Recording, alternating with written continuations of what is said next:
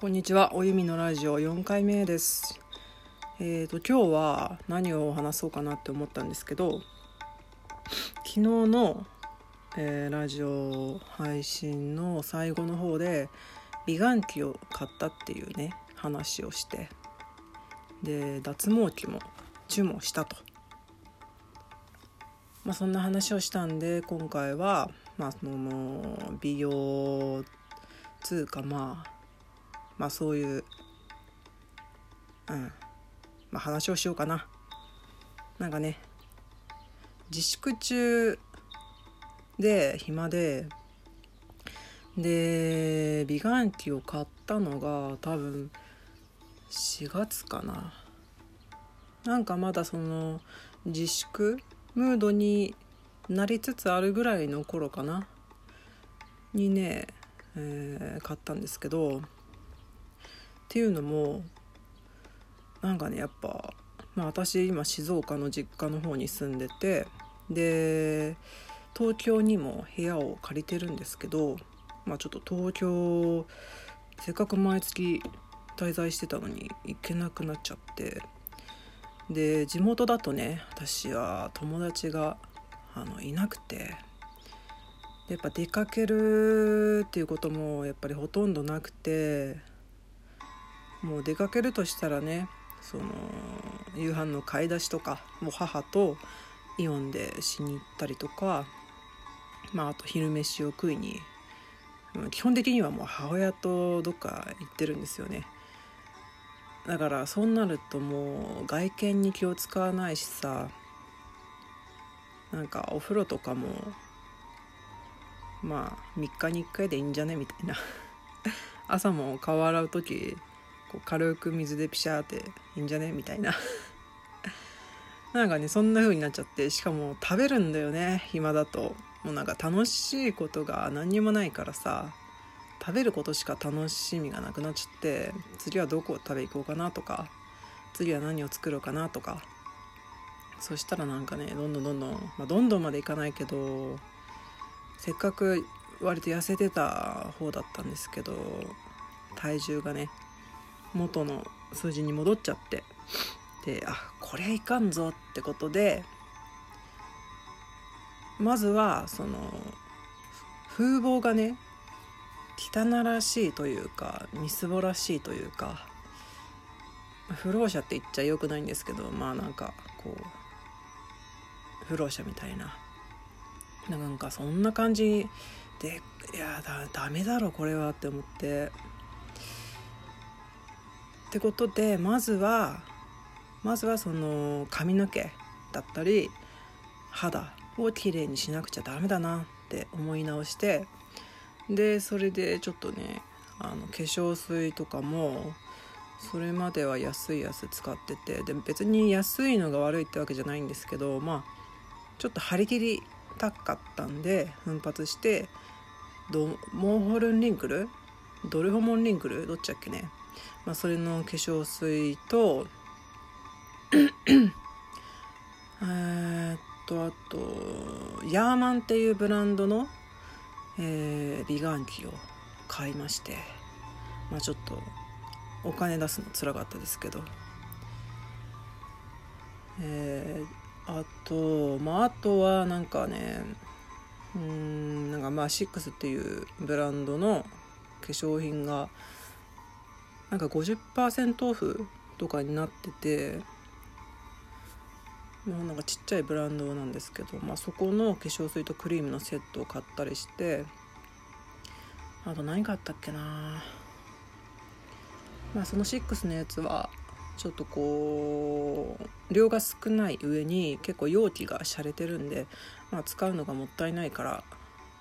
まあ、先にドモールンリンクルとあのもともと家の方にあるやつそれを使い切ってからにしようって思って。でね美顔器ね。これね実際どうなんだろうってよく分かんないんですけどまあなんか機能がねいくつかあるんですよ。そのクリーンモードそのクレンジングとか洗顔で落としきれなかったやつをもっとちゃんと落とすっていうモードとあとモイスチャーモード。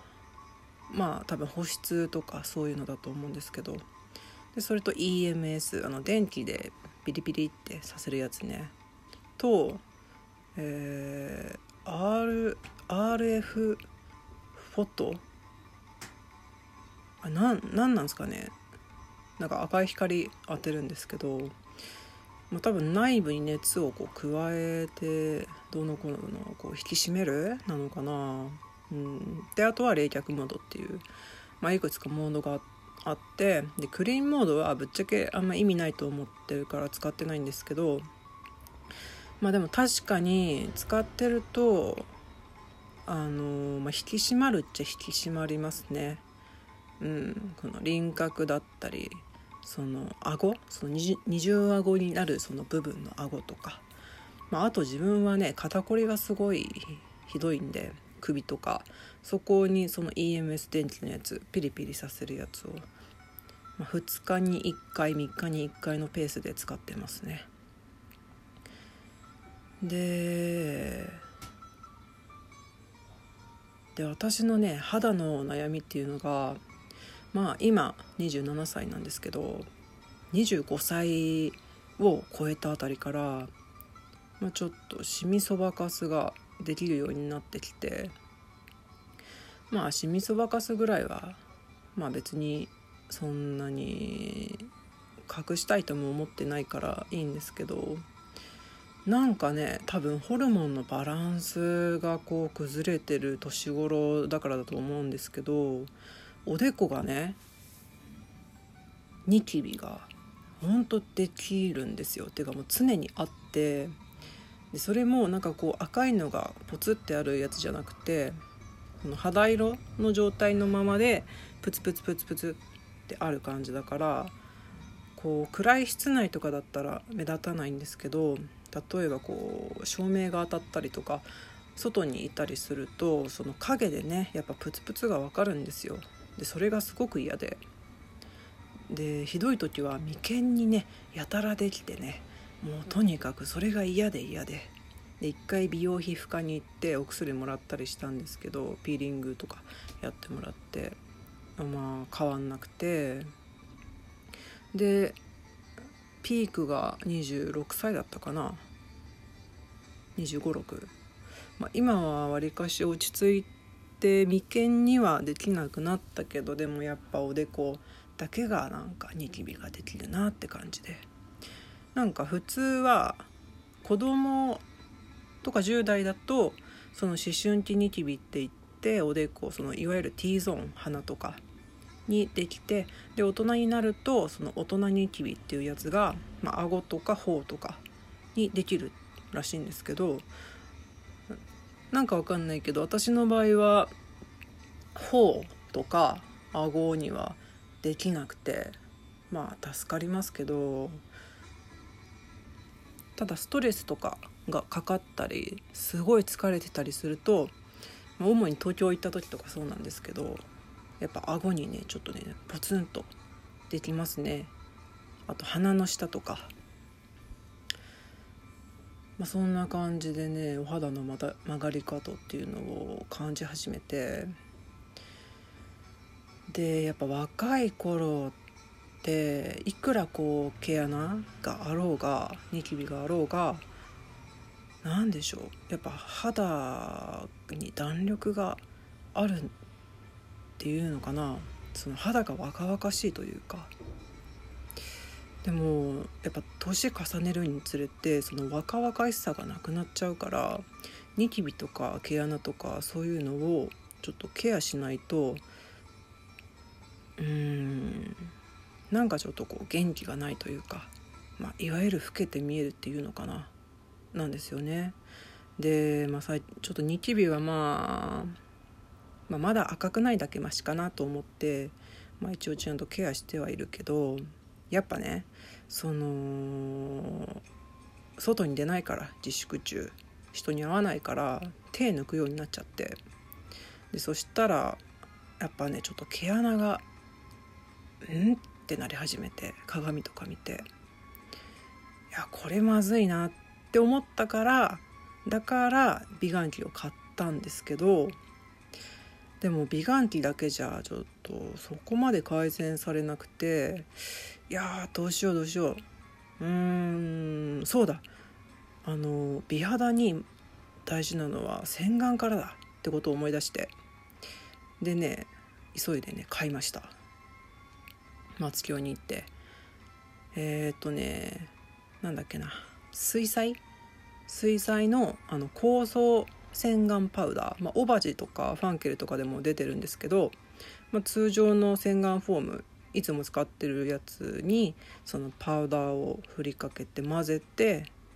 また泡で泡立ててで普通に顔を洗うっていうだけ。それだけ。まあそれにプラスしてあのー、オバジのビタミン C 誘導体のやつをねあのスポイトですくって手のひらに落として、まあ、美容液として主に鼻の周りをね重点的に。でねそれやるとね、うん、本当に毛穴ね全然見えなくなる。目立たなくなる。うんわりかし綺麗になった。で肝心なドモホルンリンクルはうん正直わからん。